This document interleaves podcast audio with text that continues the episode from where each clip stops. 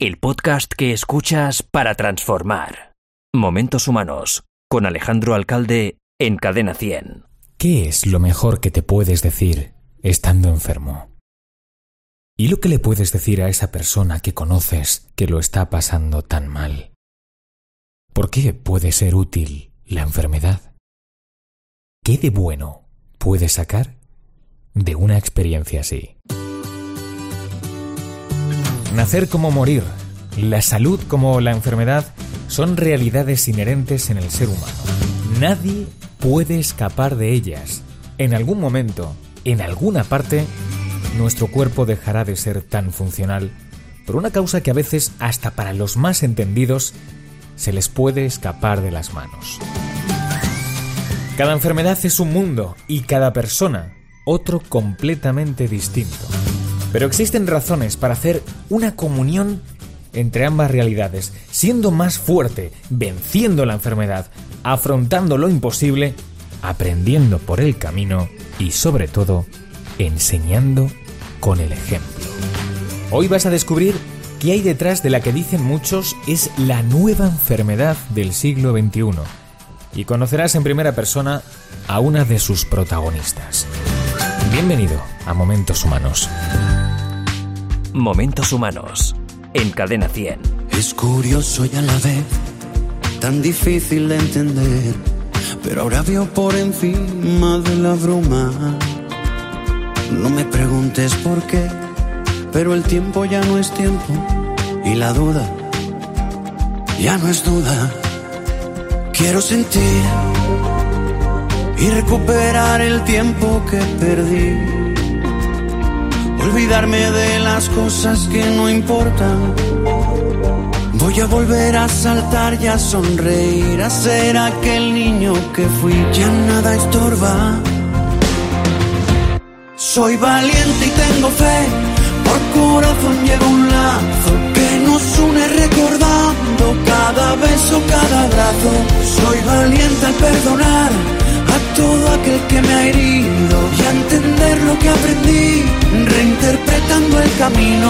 soy yo mismo,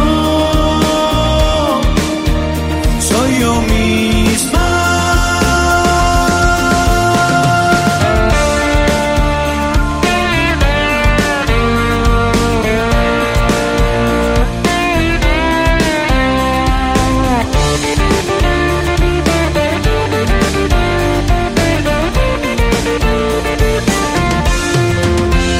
Quiero sentir y recuperar el tiempo que perdí.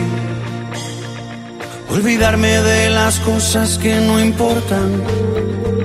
Voy a volver a saltar y a sonreír, a ser aquel niño que fui, ya nada estorba. Soy valiente y tengo fe, por corazón llevo un lazo que nos une recordando cada beso, cada abrazo. Soy valiente al perdonar todo aquel que me ha herido. Hola, muy buenas. Bueno, ¿cómo ha ido la semana? ¿Bien? Espero que de lujo, ¿eh? Eh, Te iba a decir que es increíble, es maravilloso saber que de nuevo por la compra de una entrada has regalado calidad de vida, has ayudado a hacer un mundo mejor, más concretamente, has contribuido a hacer realidad el precioso proyecto educacional de los jóvenes de Mukuru, en Kenia. Que sepas, además, si no te has enterado antes, que gracias a ti se han vendido todas las entradas de la noche de Cadena 100 para este próximo 28 de marzo y lo más alucinante de todo es que ha ocurrido en un tiempo récord. Y así pasó también en la última edición de Cadena 100 por ellas a favor de la lucha contra el cáncer de mama. Venciendo las barreras de la enfermedad, compartiendo un momento genial pasado por música, sumando actitud a esa lucha de millones y millones de mujeres en todo el mundo.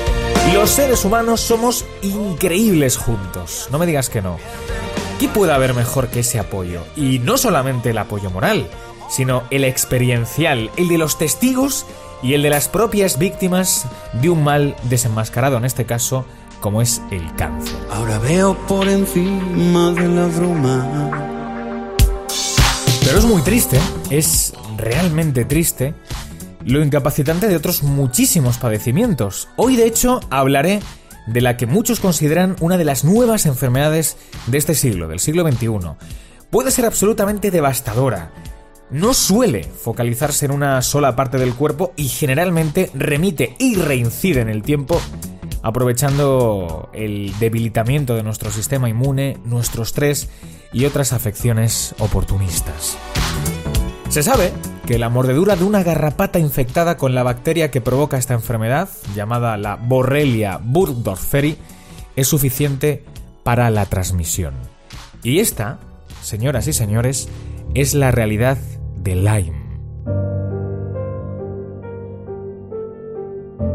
Los síntomas, dependiendo de su diseminación, varían desde el dolor, la fatiga o la fiebre, hasta alteraciones cognitivas más serias, dificultades en el habla, la parálisis y en el peor de los casos, mata. Hoy no voy a leer ningún mensaje, pero sí voy a poner una nota de voz de Laura desde Madrid que me hace llegar muy tristemente a través de aalcalde.cadena100.es lo siguiente. Laura lleva luchando contra el Lyme más de 5 años y lo que más me ha llamado la atención es como la picadura de un insecto tan pequeño puede repercutir hasta este punto. Sigo sin poder salir a dar un paseo, yo no puedo caminar más de 20 metros, no puedo, sin que se produzca el desastre total.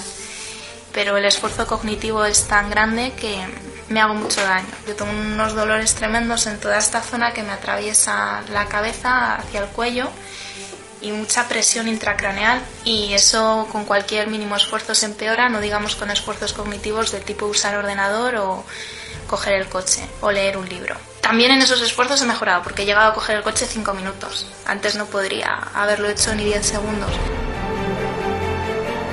Bueno, en resumen, quizá la duda que más te inquieta ahora mismo es saber si existe una cura, ¿verdad? La respuesta es sí. Sí, aunque depende de muchos factores. Del paciente, de los estragos que la bacteria ha podido causar, hasta de la correcta atención por un profesional. Porque otra de las preguntas es ¿por qué los tratamientos no son tan efectivos? ¿Por qué fallan? Bien, la comunidad científica conoce bien la causa de esta enfermedad, pero no siempre el método de diagnóstico es el apropiado y incluso en ocasiones la eficacia del tratamiento resulta hasta contradictoria. Por ejemplo, los antibióticos son muy efectivos, en muchos casos curan, aunque también se sabe que su uso prolongado puede causar bastantes daños en, nuestro organismo. Fíjate porque Abril Lavigne ya está casi recuperada, pero lleva luchando cuatro años.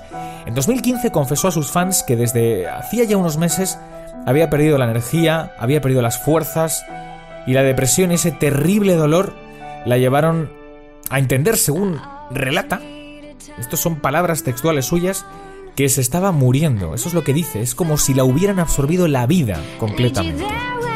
No podía ducharse y, le pasó por una semana entera, ya que ni siquiera dice podía estar de pie. Es terrible. Yo literalmente estuve postrada en octubre pasado cuando estaba en Los Ángeles y fue literalmente el peor momento de mi vida. Vi a muchos especialistas, los mejores médicos. Miraban sus ordenadores y me decían, tienes fatiga crónica. Estás deprimida. ¿Por qué no te levantas y tratas de tocar el piano? ¿O tú estás depresiva? Esto es lo que ellos hacen con varias personas que tienen Lyme. No tienen una respuesta clara, entonces ellos solo te dicen, tú estás loca.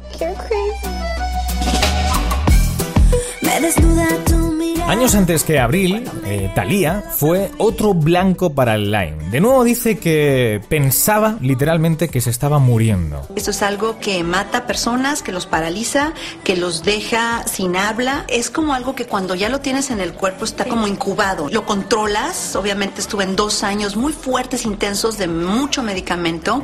Y después encontré como un método de, de salud, de perfección. Yo creo que el estrés del disco, el estrés de la colección de Macy's, el estrés de ser madre, mina el sistema inmunológico y le quita las defensas. Entonces, ¿qué pasa? Que crece otra vez.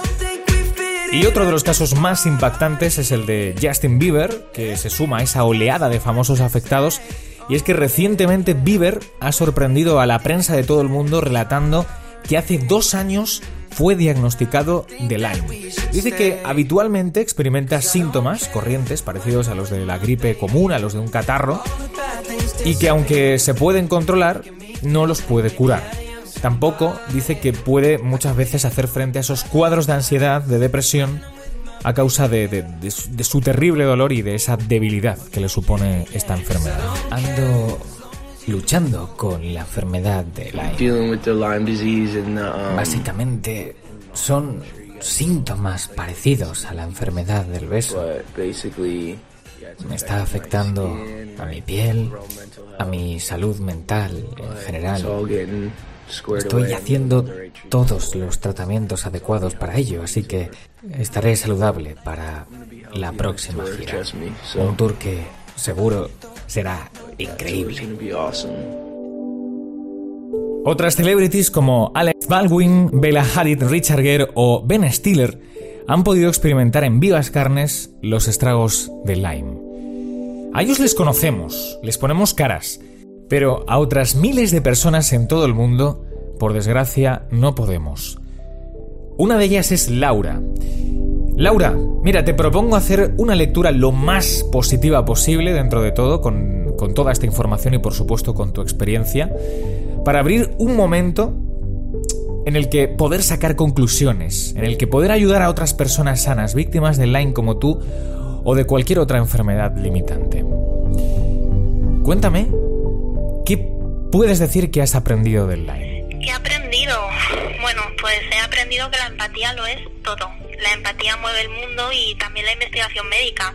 Lo que quiero decir es que las enfermedades evolucionan y cuando aparece algo que empieza a afectar gravemente a cierto número de gente y no sabemos cómo explicarlo, pues es la empatía la que mueve a la comunidad médica a admitir que aún no sabe cómo dar respuesta y a buscar soluciones, a iniciar investigaciones largoplacistas y sobre todo a creer que los pacientes pues que están diciendo la verdad. Para mí lo importante es que algo está fallando en la curación de los afectados por esta enfermedad y que eso es fácilmente observable. Todos presentamos los mismos síntomas y tenemos un nexo común, que es la pérdida de, de la vitalidad, la reducción hasta límites insostenibles de la energía básica de un cuerpo humano, el dolor constante, los síntomas articulares y neurológicos, un sufrimiento absolutamente permanente y sin interrupción. Esto, como digo, lo ha entendido una parte de la comunidad médica y científica que está muy preocupada por el Lyme y por encontrar las respuestas. La otra parte tiene que abandonar el escepticismo. No tener todas las respuestas no significa ni por asomo que las enfermedades estén siendo exageradas por los pacientes y menos en el caso de la enfermedad de Lyme, cuando millones de pacientes en todo el mundo refieren el mismo cuadro y presentan particularidades similares en pruebas diagnósticas. Así que en definitiva es empatía. Mucha empatía es lo que hace falta para sacarnos adelante, igual que hace falta para sacar al mundo en general adelante. Cuéntame, Laura, ¿de qué te ha servido esta enfermedad estas alturas? ¿De qué me ha servido? Es que es muy difícil responder a esta pregunta porque lo que quiero que los oyentes entiendan, una persona con Lyme que presenta un cuadro grave, lo más habitual es que no pueda trabajar, incluso que esté postrada en cama durante años, como es mi caso. Y como la ciencia aún no ha avanzado lo suficiente para demostrar fuera de la observación clínica que esa persona está así, pues por ejemplo en España es prácticamente imposible obtener un reconocimiento de discapacidad suficiente para tener una pensión. Este es mi caso, hoy tengo 30 y vivo recluida en casa de mis padres sin poder estar. Así que ¿de qué me ha servido? Bueno, pues, pues para conocer desde dentro las contradicciones del mundo, las injusticias sociales, confiar en mí misma y saber que hay lucha por cambiar esto, es que no queda otra opción. He desarrollado pues una resiliencia que jamás hubiera creído poseer y que creo que todos tenemos, que nunca sabemos hasta cuánto podemos aguantar. Y he aprendido a meditar también. Y por último, como conclusión, ¿qué te gustaría transmitir al mundo? Prácticamente lo que he dicho, que este es un problema que no es ajeno a las personas no afectadas, porque en cualquier momento podrían convertirse en afectados ellos o sus parientes y que deberíamos desarrollar la conciencia social que hay en otros países respecto a esta enfermedad, que se actualicen los protocolos en función de investigaciones recientes y que basta ya de discrepancias, quiero decir, ¿qué está pasando? ¿Qué tenemos que hacer? Esa es la principal pregunta. Genial, Laura. La verdad que muchísimas gracias por tu aportación, por tu sinceridad, por ese mensaje, ¿no? Ese mensaje que, que, te sale desde dentro y te deseo lo mejor, mucha lucha, mucho ánimo y mucho éxito. Pues muchísimas gracias a vosotros. Un beso. Hasta luego.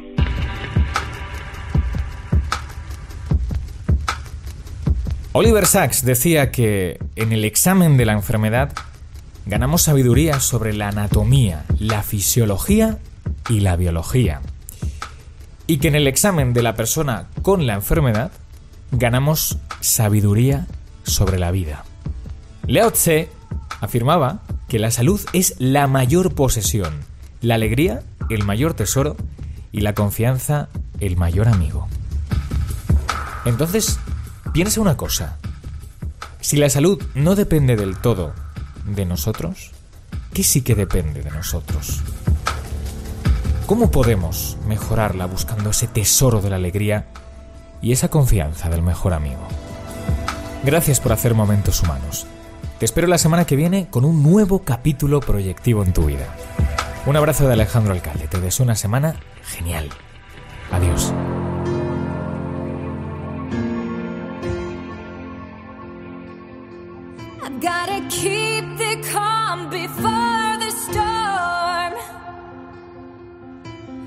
Don't want less, I don't want more.